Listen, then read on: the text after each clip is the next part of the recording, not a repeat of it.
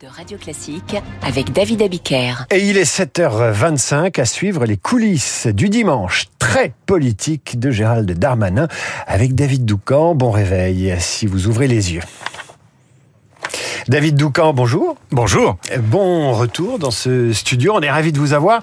Les coulisses de la politique, 7h25, donc chaque jour euh, avec vous. C'est l'événement de la fin de l'été, la rentrée politique de Gérald Darmanin.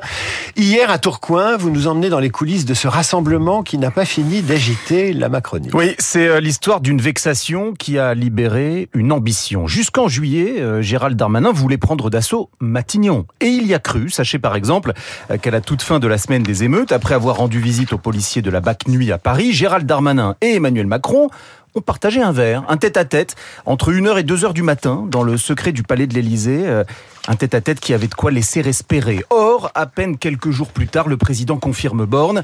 Déception douloureuse pour Darmanin, qui, en fauve politique, réagit au quart de tour. Peut-être faut-il que j'organise mieux mes réseaux, nous avait-il alors confié à chaud. Sa décision est en fait prise d'organiser une rentrée politique en bonne et due forme.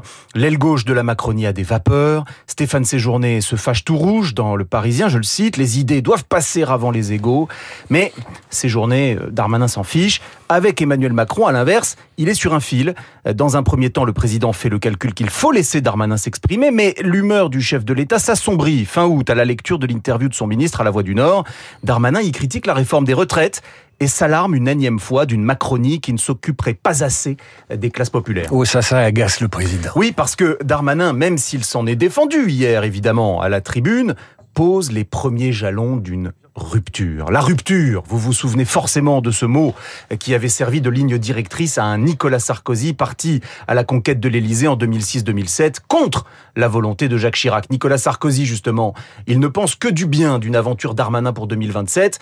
Début juillet, devant des visiteurs, il commentait, je cite, J'aime beaucoup Gérald, il a beaucoup de talent, mais il vise Matignon, franchement, est-ce cela avoir de l'ambition? La vie de l'ancien président compte énormément pour Gérald Darmanin. Ils sont très proches, chacun le sait. Voilà qui a donc fini de le convaincre qu'il ne fallait plus attendre et mettre clairement le cap vers 2027. Le problème, c'est que c'est très tôt trop tôt aux yeux d'un Emmanuel Macron soucieux de pouvoir gouverner aussi longtemps que possible et puis aussi qui se souvient de sa propre échappée en 2016 face à François Hollande. Voilà pourquoi il a pesé Emmanuel Macron à la dernière minute pour qu'Elisabeth Borne se rende hier à Tourcoing histoire de sauver les apparences. Mais les apparences seulement car les écuries sont là et bien là dans la sienne.